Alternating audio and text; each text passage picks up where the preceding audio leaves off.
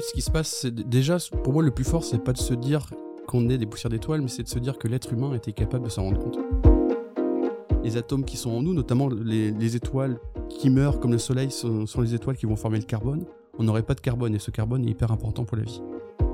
Mon but, c'est pas de dire Eric Lagadec a découvert ça. Mon but, c'est que on arrive à comprendre des choses. Moi, ce que j'aime me dire, c'est que quand je fais quelque chose, j'émets des hypothèses. Et souvent, je pars du principe que j'ai tort et j'essaie de prouver que j'ai tort. Et si j'arrive pas à prouver que j'ai tort, c'est que j'ai peut-être raison. Merci beaucoup, Eric, d'avoir accepté mon invitation. Tu vas bien? Ça va et toi? Ça va aussi. Je suis content qu'on puisse tourner cet épisode ensemble pour que tu puisses nous parler de tes recherches. Alors, je te présente rapidement. Tu t'appelles Eric Lagadec, tu es astrophysicien à l'Observatoire de la Côte d'Azur et tu t'intéresses à la mort des étoiles et aux poussières d'étoiles. Tu consacres également une partie de ton temps à transmettre tes connaissances auprès du public et euh, tu es par exemple engagé sur plusieurs projets, donc tu fais des conférences, tu euh, travailles sur des BD, documentaires, tu publies énormément sur Twitter. Tout ça pour pouvoir donner envie aux gens de s'intéresser à la science. Mais est-ce que tu peux nous dire ce qui, toi, Eric, t'a donné envie de t'intéresser à l'astrophysique? Je sais pas, c'est quelque chose qui est venu assez tard en fait. Je pense que bah, quand j'étais à l'école, j'avais des résultats plutôt bons, donc on m'a plus ou moins poussé vers les matières scientifiques. Je pense que c'est quelque chose qui se fait beaucoup en France. C'est pas forcément une bonne chose. Je pense qu'on a besoin de personnes qui, travaillent sur tous les domaines. Donc je me suis retrouvé à faire un bac scientifique. Puis après, naturellement, je suis allé vers la fac parce que pour moi, c'était une bonne façon d'apprendre en, en apprenant avec des chercheurs. C'était vraiment quelque chose qui m'intéressait beaucoup. Donc je suis allé à la fac à Brest, à l'université de Bretagne occidentale. Et là, j'ai eu un cours assez étonnant où un prof, euh, une après-midi comme ça, il nous expliquait qu'en faisant des accélérateurs de particules, en accélérant des particules, on pouvait recréer, en gros, l'état de la matière au moment du Big Bang. Et ça, ça m'a vraiment intéressé. Je pense que dès que le cours a fini, je suis allé à la BU chercher tous les livres d'astrophysique. Je suis tombé sur un livre de d'Hubert Reeves qui s'appelle Poussière d'étoiles, qui m'a vraiment donné envie de faire d'astronomie. Et à partir de ce jour-là, je savais que c'était ce que je voulais faire. Et pour l'anecdote, c'est assez rigolo. Aujourd'hui, j'étudie les poussières d'étoiles. C'est presque un hasard, mais peut-être pas complètement. Et d'ailleurs, en parlant de hasard, je crois me souvenir que hum, ton nom de famille, Lagadec, veut dire euh, qui voit loin. C'est quelque chose comme ça? Ça veut dire soit grand œil, soit bon œil. ce, ce que j'aime bien dire, c'est que si on fait des télescopes en astronomie, c'est pour avoir de plus gros yeux. Donc avoir un nom qui s'appelle grand œil en, en breton, je pense que c'est j'étais peut-être prédestiné.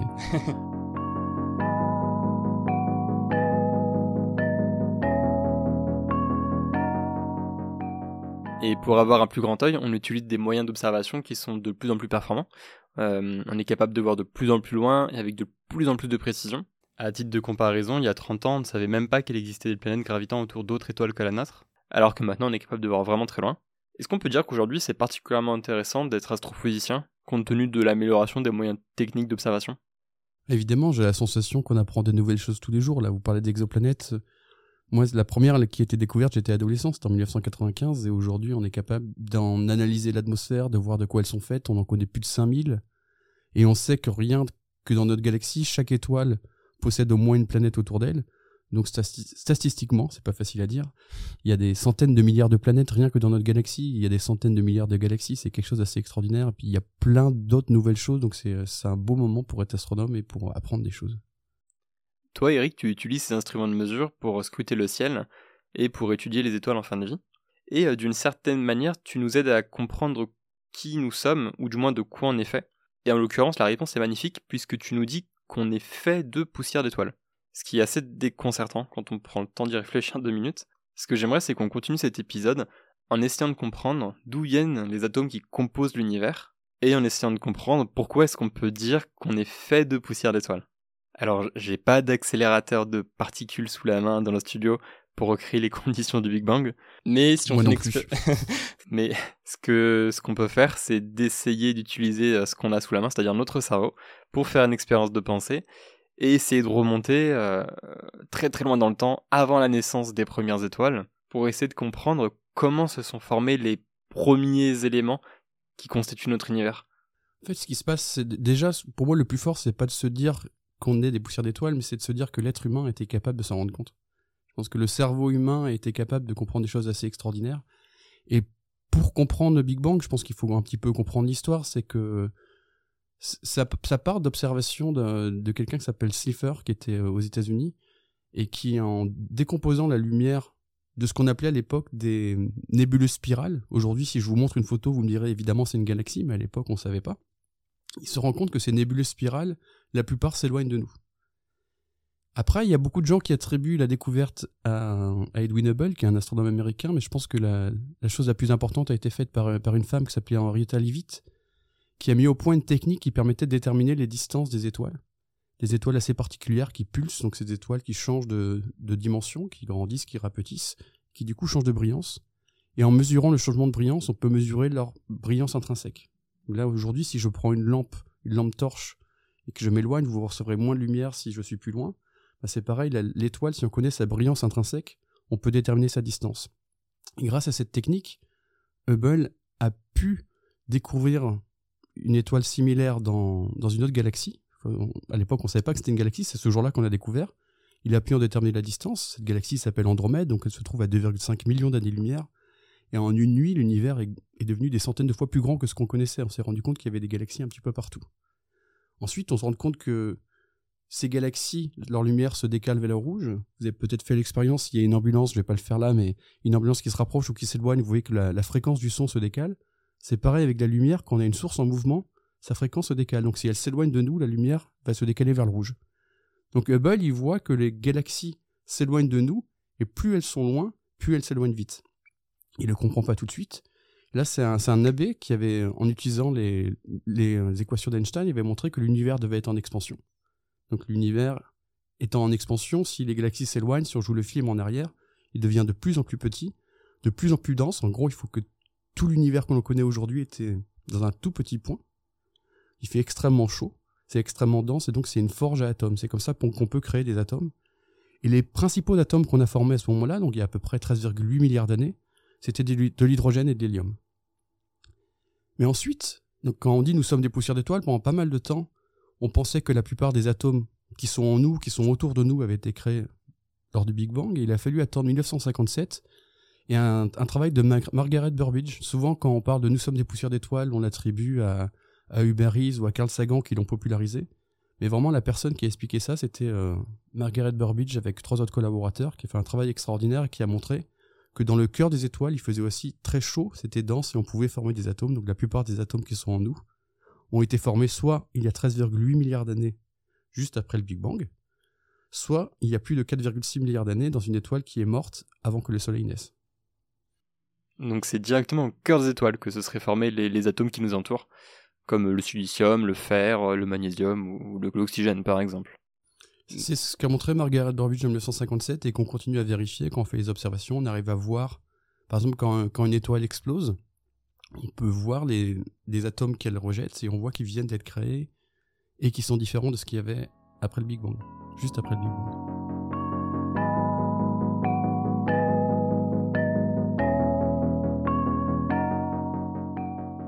On a donc des atomes qui sont créés euh, directement au cœur des étoiles. Mais euh, la question que je me pose, c'est comment ces atomes se déplacent de l'intérieur des étoiles jusqu'à l'extérieur des étoiles? Et ensuite, comment est-ce qu'ils sont éjectés en dehors de l'étoile? C'est peut-être une question très naïve. Hein. C'est une question naïve, mais il se trouve que c'est mon sujet de recherche depuis 20 ans, donc soit je suis très lent, soit c'est pas si simple que ça. Bon, il y a plusieurs façons. La façon la plus facile d'éjecter des atomes, c'est les... certaines étoiles explosent en fin de vie. certaines implosent puis explosent et d'autres explosent. Donc au moment de l'explosion, toute la matière rejetée. Donc ça c'est quelque chose d'assez intuitif. Je pense que en, quelques secondes, l'étoile elle rejette tout et puis ça crée des nuages de gaz et ce, gaz va servir ensuite à former de nouvelles étoiles. Mais il faut savoir que 95% des étoiles, dont le Soleil, elles finissent pas leur vie en explosant. Donc ce qui se passe, c'est que les étoiles, elles créent des atomes dans leur cœur. Donc comment elles créent ça? C'est un, faut voir une étoile comme un combat entre la gravitation. la gravitation, c'est ce qui, si vous sautez, c'est ce qui va vous faire retomber. si je vous demande de sauter euh, au-dessus du château de l'université euh, à Valrose, ça va être compliqué, c'est à cause de la gravitation. La gravitation va pousser des choses vers le centre, et au centre, on va avoir des réactions nucléaires. Des réactions nucléaires, c'est qu'on a des petits atomes, dans le Soleil, c'est de l'hydrogène, qui vont se rapprocher, se rapprocher. Ils vont se rapprocher tellement qu'ils vont fusionner et former des nouveaux atomes. Là, pour le Soleil, c'est de l'hélium. Le, Soleil, chaque seconde, il brûle 600 millions de tonnes d'hydrogène et ça crée 596 millions de tonnes d'hélium. Donc chaque seconde, il perd 4 millions de tonnes. Et je pense que tout le monde a déjà entendu parler de cette équation qui est E égale mc2. E égale mc2, ça dit que chaque particule de masse m a potentiellement une énergie E qui est égale à sa masse, donc m, fois c, la vitesse de la lumière au carré. Donc chaque seconde, le Soleil transforme de l'hydrogène en hélium et ça crée de l'énergie. Donc la question après, c'est qu'on crée des atomes dans le cœur de l'étoile, il va falloir réussir à les faire remonter à la surface, puis les faire partir. Donc les faire remonter à la surface, là je, je parle pour une université, donc je suis sûr qu'il y a beaucoup d'étudiants qui écoutent. C'est quelque chose que j'ai fait souvent l'expérience quand j'étais étudiant, je le fais toujours, mais c'est quand on fait bouillir de l'eau pour faire des pâtes, on a ce qu'on appelle de la convection. Donc il y a des bulles qui montent et qui redescendent. Dans les étoiles en fin de vie comme le Soleil, donc le Soleil ça va lui arriver dans 5 milliards d'années, il y a d'énormes cellules de convection qui se créent et qui vont faire remonter à la surface les atomes qui ont été créés. Donc ça c'est la première étape, on a réussi à les faire remonter. Et par moment, donc ces, étoiles elles pulsent, donc elles sont petites puis grandes, c'est des choses d'assez grande amplitude. Ça va éjecter de la matière, donc on a du gaz qui va se retrouver assez loin de l'étoile. Donc quand le, quand le gaz est éjecté, ça peut créer des chocs. Et ces chocs, on va avoir un endroit où le gaz est dense et froid parce qu'il est loin de l'étoile. Il est dense et froid, il va solidifier, ça va former de la poussière. Donc à quoi ressemble cette poussière? Il y a typiquement deux types de poussière. Il va y avoir de la poussière carbonée qui va ressembler un petit peu à de la suie, et de la poussière oxygénée qui va donner des silicates. Donc silicates, c'est des sortes de sable. Donc c'est un, agencement avec du magnésium, de l'oxygène, de l'aluminium, du fer, du silicium. Et suivant les agencements, on aura différents types de, de grains de poussière. Ce sont des tout petits grains de sable qui font à peu près un millième de millimètre. Et cette poussière va être hyper importante. Pour plusieurs raisons. La première, c'est que la poussière, elle va intercepter la lumière de l'étoile, ça va lui donner une impulsion, donc ça va la faire partir un petit peu. Donc chaque fois qu'un grain de lumière va toucher un grain de poussière, la poussière va s'éloigner de l'étoile. Et c'est comme ça que la matière est éjectée, et la poussière va entraîner le gaz avec elle par friction. Donc on a créé les atomes au, au centre de l'étoile avec les réactions nucléaires, la convection la fait remonter, Ensuite, on forme de la poussière et cette poussière va éjecter la matière. Et sans cette poussière, les atomes qui sont en nous, notamment les, étoiles qui meurent comme le Soleil, sont, les étoiles qui vont former le carbone. On n'aurait pas de carbone et ce carbone est hyper important pour la vie. Et la poussière va avoir un deuxième rôle hyper important, c'est que dans, le milieu interstellaire, donc le milieu entre les étoiles, il y a très très peu de, gaz et d'atomes. Il y a typiquement un atome par centimètre cube. Donc pour former des molécules, pour avoir des, des choses assez complexes qui vont ensuite engendrer la vie, on a besoin que ces molécules se rencontrent. Et la, poussière est un petit peu le, lieu de rencontre de ces particules. Donc cette, poussière est assez dense, ça permet, si on a une molécule qui se pose dessus, une deuxième va se rencontrer, ça va former des molécules, et des molécules de plus en plus complexes. On peut même observer des molécules organiques dans, le milieu interstellaire, dans le milieu entre les étoiles. D'accord. Donc, euh, donc oui, en fait, ça se produit en trois phases. création au cœur de l'étoile, mouvement de convection et éjection de, Exactement. de l'étoile. Et cette poussière d'étoile qui est très loin de nous et qui est constituée d'amas de toutes petites particules, est-ce qu'on est capable de l'observer avec nos instruments de mesure? J'ai envie de dire qu'il y, a deux types d'astronomes qui, euh, étudient la poussière, mais 100% des astronomes observateurs vont être intéressés par la poussière. La première chose qui est la chose qui est la plus évidente et qui arrive le plus souvent, c'est que quand on observe un astre, il y a quasiment toujours de la poussière entre nous et cet astre. Qu'on va avoir que la poussière, ça va avoir pour effet d'absorber une partie de la lumière d'étoile et de la rendre un peu plus rouge. Un petit peu comme quand il y a un coucher de soleil, si vous avez des particules d'air entre vous et le soleil, quand le soleil est bas, ça rend le soleil rouge. Ben, si on a de la poussière entre nous et une étoile, ça va la rendre un peu plus rouge. Donc je vais dire 95% des astronomes, ils étudient la poussière pour l'enlever. Ou alors ils utilisent des gens qui l'ont étudiée pour l'enlever. Mais on, peut aussi l'observer pour la comprendre. Et ça, c'est ce que je fais moi, c'est essayer de comprendre comment elle se forme et ça, la, poussière a pour particularité d'émettre beaucoup dans l'infrarouge. Donc j'observe beaucoup dans l'infrarouge et de diffuser de la lumière. Donc quand elle diffuse de la lumière, ça va créer quelque chose qu'on appelle la polarisation. Vous avez sûrement déjà fait l'expérience si vous avez des verres polarisés, vous allez au bord de l'eau ou à la neige, la, lumière qui est réfléchie par quelque chose est polarisée. Donc euh, si vous allez au bord de l'eau, vous mettez des verres polarisants, vous voyez plus la lumière polarisée par la mer. Si vous allez au ski, vous voyez plus la lumière polarisée qui est diffusée par la neige. Donc si on étudie la polarisation de, la lumière, on peut aussi étudier la poussière. Donc c'est les principales choses que j'utilise pardon, pour étudier la poussière, donc euh, son émission dans l'infrarouge et la polarisation qu'elle va avoir dans, le domaine visible.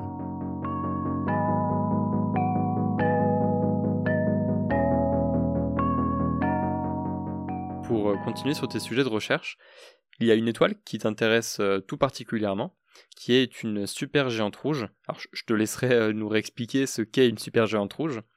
Mais cette étoile, il se trouve qu'elle a connu une, une atténuation euh, de sa luminosité. Je le dis avec mes mots. Est-ce que tu, pourrais nous dire quelles sont les hypothèses qui permettent d'expliquer le fait qu'elle est moins lumineuse qu'avant? Et est-ce que ça pourrait avoir un lien avec les poussières d'étoiles dont on parlait juste avant? C'est toute une histoire à raconter. Déjà, Betelgeuse, donc c'est une étoile en fin de vie, c'est une étoile assez massive qui fait 15, à peu, 15 ou 20 fois la masse du Soleil. Donc c'est une étoile, on sait qu'elle va exploser en fin de vie. Betelgeuse, pourquoi elle est connue? C'est une étoile très brillante, facilement visible à l'œil nu, même en ville. Moi, je, vis à Nice, je la vois très facilement. Elle est surtout visible dans le ciel d'hiver, dans la constellation d'Orion. C'est une constellation très facile à repérer. Donc, euh, en 2019, on a vu qu'elle commençait à baisser en luminosité et là, il y a eu pas mal d'agitation dans les médias parce que les, gens savent que cette étoile est peut-être l'une des prochaines qui va exploser dans la galaxie. C'est pas arrivé depuis plusieurs siècles. Quand il y a une, étoile qui explose dans la galaxie, a priori, on serait capable de la voir briller en plein jour. C'est quelque chose de très brillant. Il y a même des gens qui disent que si Betelgeuse explose, on pourrait lire des livres de nuit à la lumière de l'étoile. Ça serait quand même quelque chose d'assez extraordinaire, une nuit sans lune, de pouvoir euh, lire dehors, même si on peut aussi le faire à la maison, hein, mais c'est euh, c'est quelque chose qui qui fait un petit peu fantasmer les gens. Donc quand Betelgeuse en 2019 a commencé à baisser de luminosité, il y a beaucoup de gens qui ont commencé à parler d'explosions de supernova. Faut savoir que les gens qui parlaient de ça, c'était des gens qui connaissaient pas vraiment le domaine, donc ça s'est un petit peu enthousiasmé en tous les sens. Moi, je sais que j'ai eu plusieurs interviews où j'ai dit clairement non, elle va pas exploser parce que l'explosion sera liée à ce qui se passe dans le centre, dans le cœur de l'étoile, et là on voit des choses à la surface, donc il n'y a aucune raison que ça se passe elle a continué à baisser de luminosité. Donc là, j'ai beaucoup travaillé avec un collègue qui a, géré cette, étude qui s'appelle Miguel Montargès, qui est un petit peu, on aime bien le, le chambrer en disant qu'il est presque en couple avec Betelgeuse. C'est l'amour de sa vie parce qu'il étudie depuis des années. C'est quelque chose qui, qui le passionne. Et donc quand, quand cette étoile a commencé à baisser de luminosité, au départ on disait bah c'est une étoile qui est variable, c'est normal. Puis elle a baissé de plus en plus. Donc là c'était vers Noël, on s'est dit bah on va faire une demande d'observation. Et les observations et les télescopes, c'est pas quelque chose d'évident à obtenir. C'est pas, on dit pas, tiens, je veux pointer ce télescope. Enfin, avec les grands télescopes, les plus grands télescopes du monde, faut faire des demandes. En général, ça prend entre 12 et 18 mois pour avoir des observations. Mais quand il y a quelque chose d'exceptionnel, on peut raccourcir ces durées. Donc là, on a fait une demande au directeur de l'observatoire euh, au Chili, donc l'observatoire européen au Chili. En, une journée ou deux, il nous a donné l'autorisation et les observations ont été faites, je crois, 72 euh, heures après la demande. Et entre, entre les fêtes, entre deux repas, on s'est amusé avec Miguel à analyser les données. Il est venu euh, dès le mois de janvier, je crois, à Nice pour travailler. Et là, on s'est rendu compte que ce qui s'était passé, c'était assez étonnant, c'est que cette étoile Betelgeuse, elle est très grande. Elle est aussi relativement loin, mais pas très très loin, ce qui fait que c'est l'une des étoiles qui a la plus grande dimension apparente dans le. La, dimension apparente, c'est prenez par exemple euh, votre doigt. Si vous regardez votre doigt euh, à bras tendu, il aura, il aura l'air plus petit que si vous le rapprochez. Je vois quelqu'un qui le fait devant moi qui a l'air d'acquiescer, donc c'est l'air de marcher. Bah, c'est pareil avec les étoiles, donc si elles sont pas trop loin et plutôt grandes, on peut être capable de les résoudre, donc d'en faire une image avec des télescopes. Il se trouve qu'en 2015, euh, avec un autre collègue, j'aime bien mettre en avant le côté collaboratif de la recherche, c'est quelque chose qui, se fait, euh, surtout quand on fait des observations avec pas mal de personnes. On avait installé un nouveau instrument au Chili qui s'appelle CER, donc c'était une grosse collaboration internationale. Et j'étais responsable d'une partie de ces observations. On a vu l'idée folle avec Pierre Carvela d'observer l'une des étoiles les plus brillantes du ciel. Donc euh, les gens avaient un petit peu peur au départ, parce que en général, quand on fait des grands télescopes, c'est pour observer des choses peu brillantes. Et là, on voulait observer quelque chose facilement visible à l'œil nu, donc les gens avaient un petit peu peur qu'on brûle le télescope et tout l'électronique qu'il y a dedans. On a réussi à les convaincre.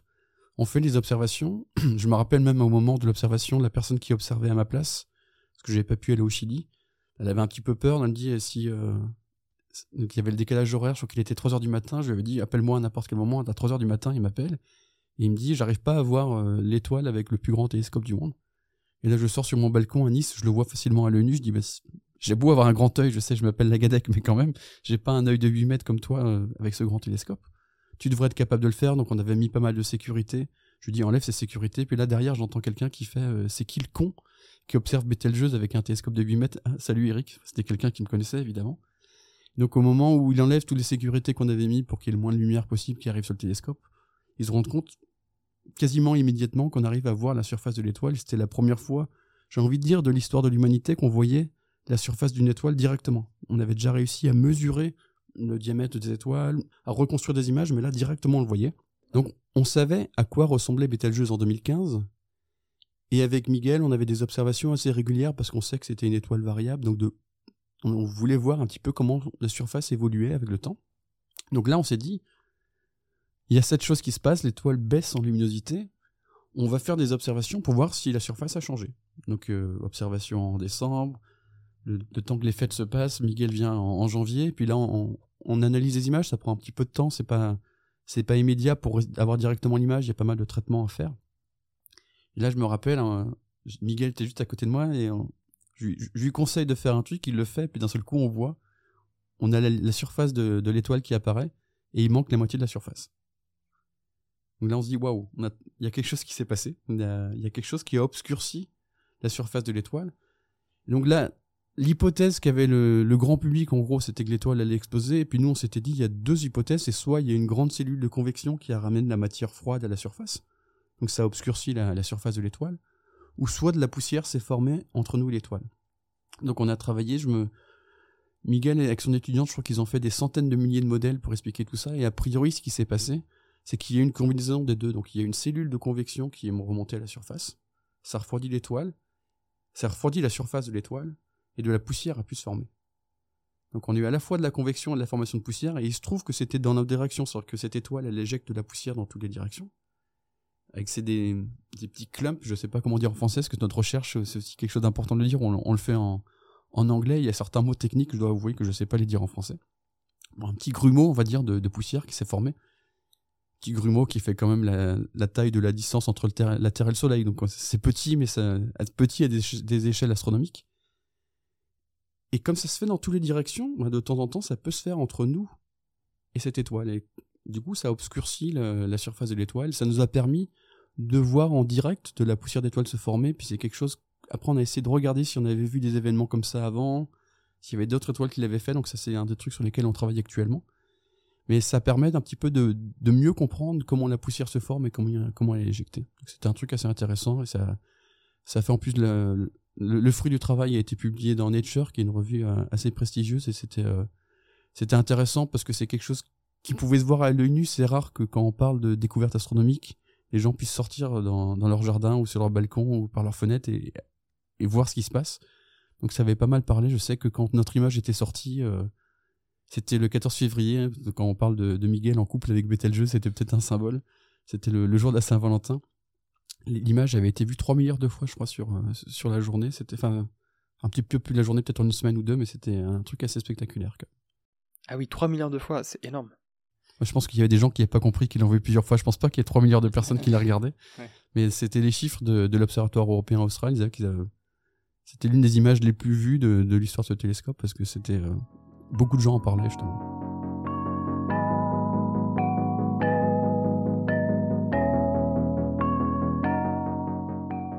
ces images ont été euh, très importantes pour mieux comprendre l'origine de formation de la poussière d'étoile.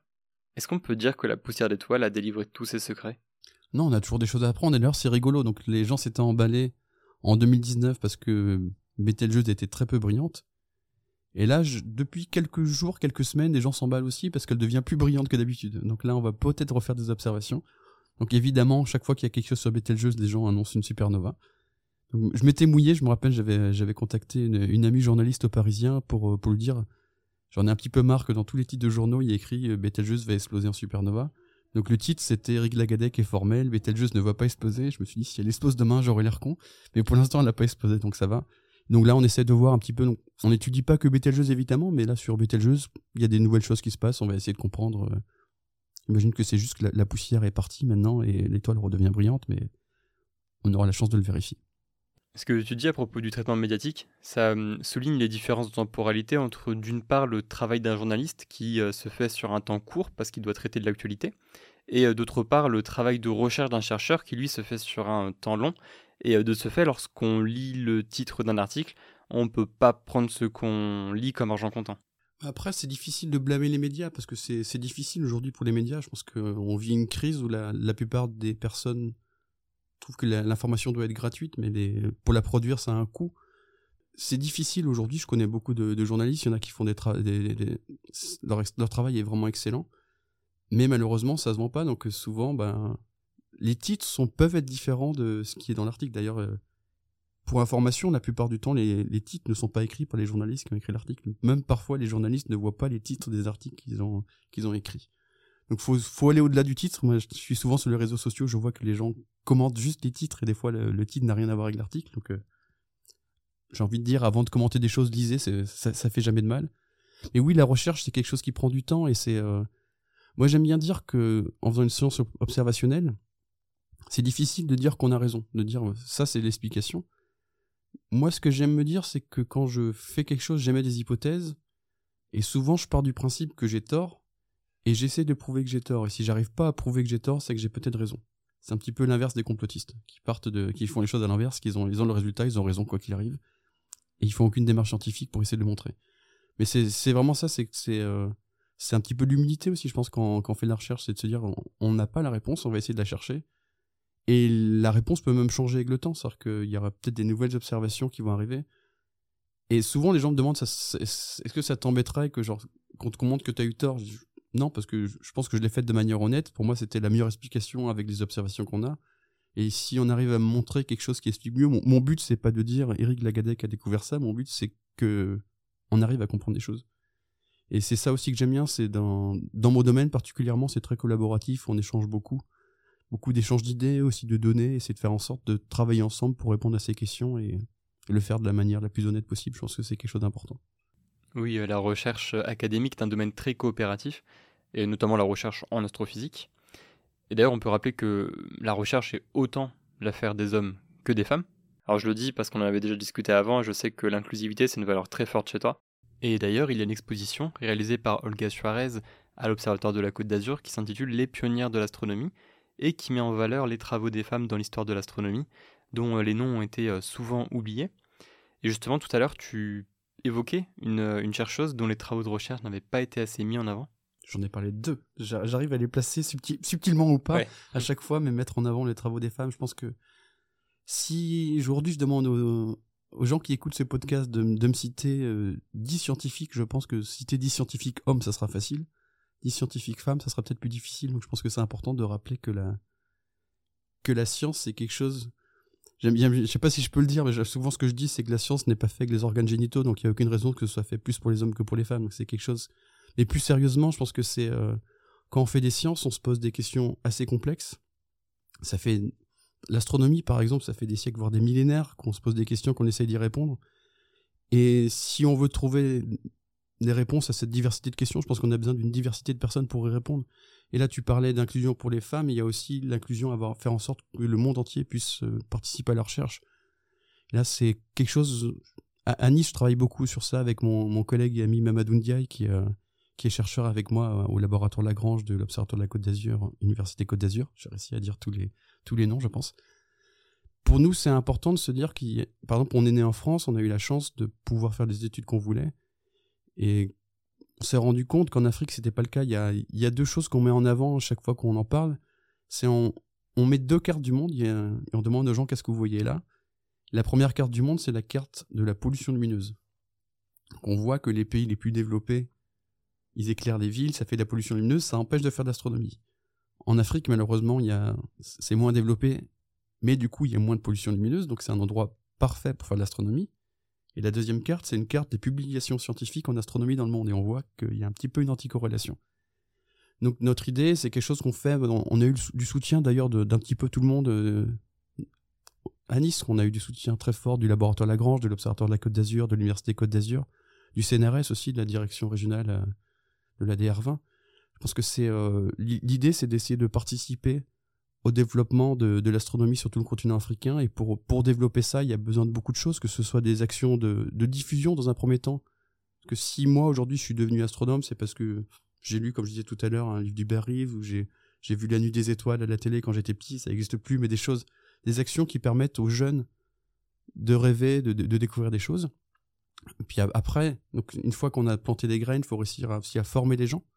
Donc là, on a pas mal de, doctorants, notamment du Burkina Faso, qui sont en train de faire des thèses à Nice pour, euh, pour ensuite retourner à Ouagadougou, puis dans d'autres pays pour les autres personnes, pour devenir les, enseignants-chercheurs de demain.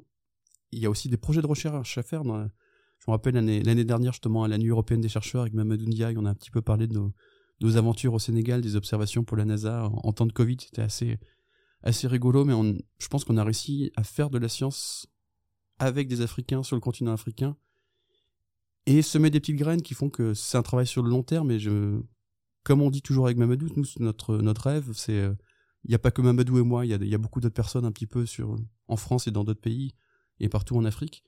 Notre rêve, ça serait de pouvoir d'ici 15, 20, 30 ans collaborer avec nos collègues africains comme on le fait aujourd'hui avec des Américains ou des, ou des Britanniques ou des Allemands par exemple. C'est faire en sorte que l'astronomie se soit développée dans ces pays. Et là, je sais que la question n'a pas été posée, mais c'est une question qu'on me pose toujours, c'est euh, quel est l'intérêt de faire de l'astronomie dans des pays qui n'ont pas, où il y a des gens qui n'ont pas forcément à manger ou à boire? J'entends très bien. C'est l'astronomie, c'est un, outil de développement à plusieurs niveaux. Il y a le côté développement personnel, c'est que si quand on fait de l'astronomie ou de l'astrophysique, ben, on apprend plein de choses, on apprend de l'optique, de la physique, de la chimie, on apprend à présenter des, objets, on apprend à, répondre à des questions philosophiques aussi, donc c'est un outil de développement personnel, et aussi aussi un outil de développement pour les pays, c'est-à-dire qu'on on, offre le, donc le, les Nations Unies, donc euh, l'ONU a défini euh, plusieurs buts de, de développement durable, et l'astronomie permet de répondre à beaucoup en donnant justement une meilleure inclusivité, avoir euh, avoir des plus d'hommes et plus de femmes, enfin plus de femmes surtout, mais euh, du coup plus d'hommes et de femmes de, ces pays émergents. Un accès à une meilleure éducation, c'est aussi euh, apprendre à faire des, des choses technologiques. C'est-à-dire que quand aujourd'hui on va installer des, des choses techniques en Afrique, ça va être les Européens qui vont le faire. si on forme les gens, ils pourront le faire eux-mêmes dans le futur. Donc c'est quelque chose qui pour moi est très important.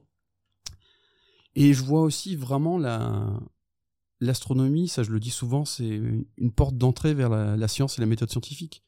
Donc aujourd'hui, on est dans une société qui est face à d'immenses défis scientifiques, le changement climatique, la transition énergétique, la pandémie dans laquelle on, la pandémie dont on vient de sortir, j'espère qu'on en est sorti. Donc on a besoin de comprendre les sciences et malheureusement on a une très mauvaise compréhension de scientifique et là je parle pas que d'Afrique, hein. je pense que pour en avoir euh, discuté plusieurs fois à l'Assemblée ou avec des, élus, il y a un, manque de, culture scientifique aussi parmi nos élites. Et c'est quelque chose d'important. Et l'astronomie, c'est quelque chose qui a un petit peu fait rêver. C'est euh, tout le monde a regardé les étoiles, s'est posé des questions.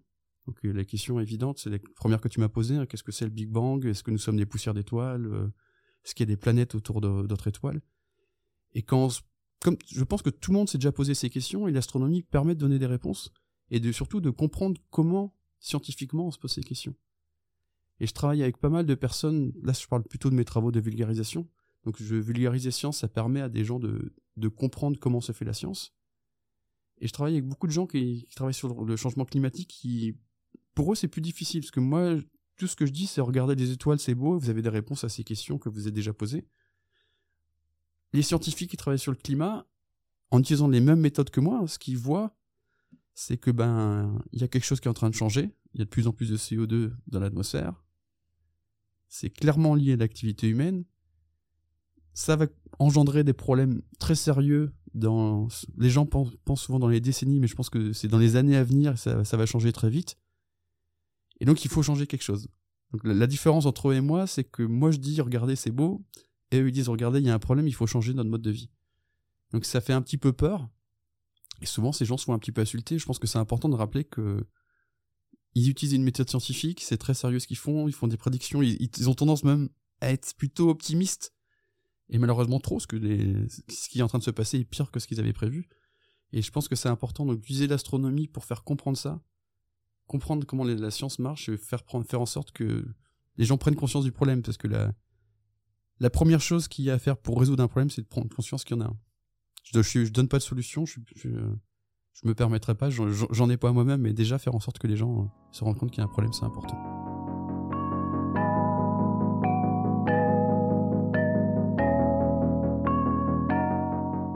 Et au-delà de nous partager des idées, des images qui euh, nous font rêver, voyager et qui nous émerveillent, c'est une véritable démarche scientifique que tu nous partages, euh, démarche scientifique qui est nécessaire pour devenir des citoyens éclairés et responsables, et pour appréhender les défis sociétaux et environnementaux actuels et à venir.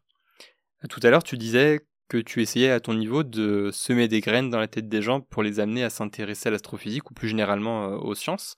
Est-ce que tu aurais, Eric, des recommandations de, de, contenu comme des livres, des films ou des séries qui, toi, t'ont inspiré et qui pourraient aussi intéresser les, auditeurs qui nous écoutent?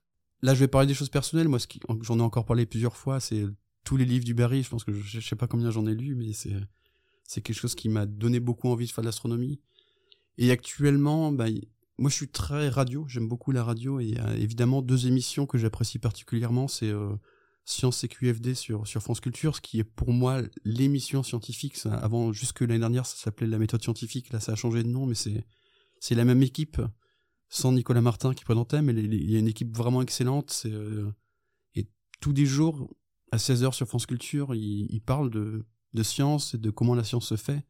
C'est euh, quelque chose de vraiment intéressant. D'ailleurs, je, je viens de recevoir le, le livre de Nicolas Martin qui vient de sortir, qui explique justement comment la science se fait. Il a interviewé pas mal de personnes, donc des, prix Nobel, des prix de l'INSERM, en leur posant des questions sur comment ces personnes sont devenues scientifiques, comment leurs idées euh, sont arrivées. Et je trouve ça vraiment passionnant, parce que enfin, Nicolas, c'est quelqu'un de brillant, il a, il a fait cette, cette série euh, d'interviews qui sont vraiment intéressantes, donc c'est quelque chose que je recommande. Puis il y a aussi la, la Terre au carré, qui est l'émission de Mathieu Vidard euh, sur, sur, sur France Inter, que j'aime beaucoup. Et sinon, ça c'est très personnel, mais c'est c'est quelque chose que j'ai fait avec le CNRS. Donc on est plusieurs scientifiques. Euh, donc le CNRS, c'était l'Institut national des sciences de l'univers, qui nous ont demandé de faire des, des textes pour des planches dessinées qui s'appellent Comment les scientifiques savent.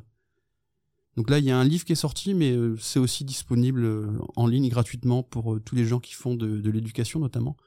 Donc c'est des petites planches dessinées qui expliquent par exemple comment on sait que l'univers est en expansion, comment on sait qu'il y a de la matière noire, qu'il y a des trous noirs, quand nous sommes des poussières d'étoiles, ou alors la, tectonique des plaques, dater le Soleil, dater la Terre, c'est des, choses qui semblent évidentes aujourd'hui. Donc pour répondre à la question, on l'a recommandé toutes ces émissions radio, il y a aussi d'excellentes chaînes YouTube qui permettent d'apprendre des choses.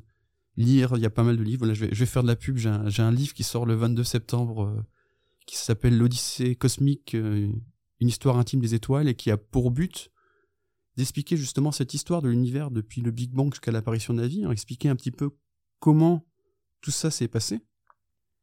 Mais c'est difficile, je pense, quand on n'est pas spécialiste, de, lire quelque chose où on a un petit peu un ton professoral qui nous apprend un petit peu toutes les étapes. Donc j'ai pris le parti de, de raconter l'histoire de l'univers avec plein de petites histoires personnelles ou non, mettre en avant un petit peu toutes les personnes qui ont contribué à cette connaissance et expliquer cette odyssée, mais aussi comment l'humanité a pu comprendre ça et, rappeler aussi que le, ciel et les étoiles, c'est le plus vieil héritage commun de l'humanité.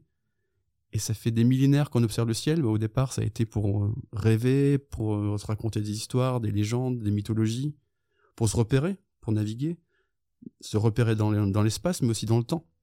C'est-à-dire qu'aujourd'hui, si je vous demande quelle heure il est, vous allez sortir votre téléphone, ça va être simple. Il y a 2000 ans, c'était plus compliqué, mais il suffisait de regarder le mouvement des étoiles. Et quand l'homme je préfère dire quand l'humanité s'est sédentarisée, parce que l'homme, ça exclut 50% de, l'humanité. Quand l'humanité s'est sédentarisée, ben, il a fallu faire de l'agriculture. Pour faire de l'agriculture, il fallait connaître les saisons. On a regardé les étoiles. Donc c'est un petit peu rappeler tout ça. Et, à la fin, j'aimerais bien que les, gens, quand ils ont fini de lire ce livre, ben, ils, se mettent à, leur fenêtre, à leur balcon, dans leur jardin, à regarder le ciel et, s'évader. Je pense, je pense qu'on a besoin d'évasion, parce qu'on a envie dans un climat qui est assez anxiogène quand même. Et l'astronomie permet ça, ça permet de, de rêver, mais aussi de comprendre et de, de mieux comprendre les sciences en général. Merci Eric pour toutes ces recommandations. J'ai hâte de lire ton livre. En tout cas, je te remercie d'avoir pris le temps de partager avec nous tes sujets de recherche. Et c'était un vrai plaisir de t'avoir sur le podcast. Bah merci. Puis euh, juste pour faire une dernière pub, c'était euh, là je commence une petite tournée avec un humoriste qui s'appelle Guillaume Meurice. Et l'idée c'est de ce que j'essaie de faire, c'est amener la science là où elle va pas. Il y a plusieurs façons de le faire, des, façons originales qui permettent euh, d'amener des gens vers la science qui l'auraient pas fait autrement. Je pense que l'humour, c'est quelque chose qui peut marcher bien. Donc là, on a, ce spectacle qui s'appelle euh, Vers l'infini, mais pas au-delà. Donc Einstein aurait dit il y a deux choses infinies, c'est l'univers et, la connerie humaine, mais on n'est pas sûr pour la première. Donc euh, Guillaume a proposé de faire un spectacle, on s'est dit on va faire quelque chose, moi je vais sonder l'infini de l'univers, et toi comme tu es spécialiste de la connerie, tu vas sonder l'infini de la connerie. Et on espère vraiment pouvoir venir euh, dans la région euh, assez rapidement, même si notre calendrier est assez serré, mais on espère vraiment pouvoir le, partager avec le plus d'étudiants de l'Université Côte d'Azur, parce que je pense que moi, ça serait quelque chose qui me ferait vraiment plaisir de, le partager, parce que c'est si l'endroit où je travaille est partagé avec, avec toutes les personnes de ce campus, ça serait quand même super.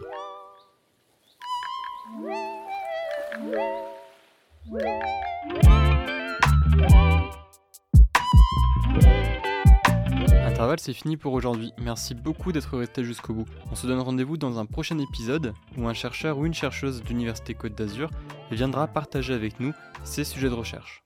Intervalle est un podcast réalisé et proposé par le service Sciences et Sociétés de l'Université Côte d'Azur.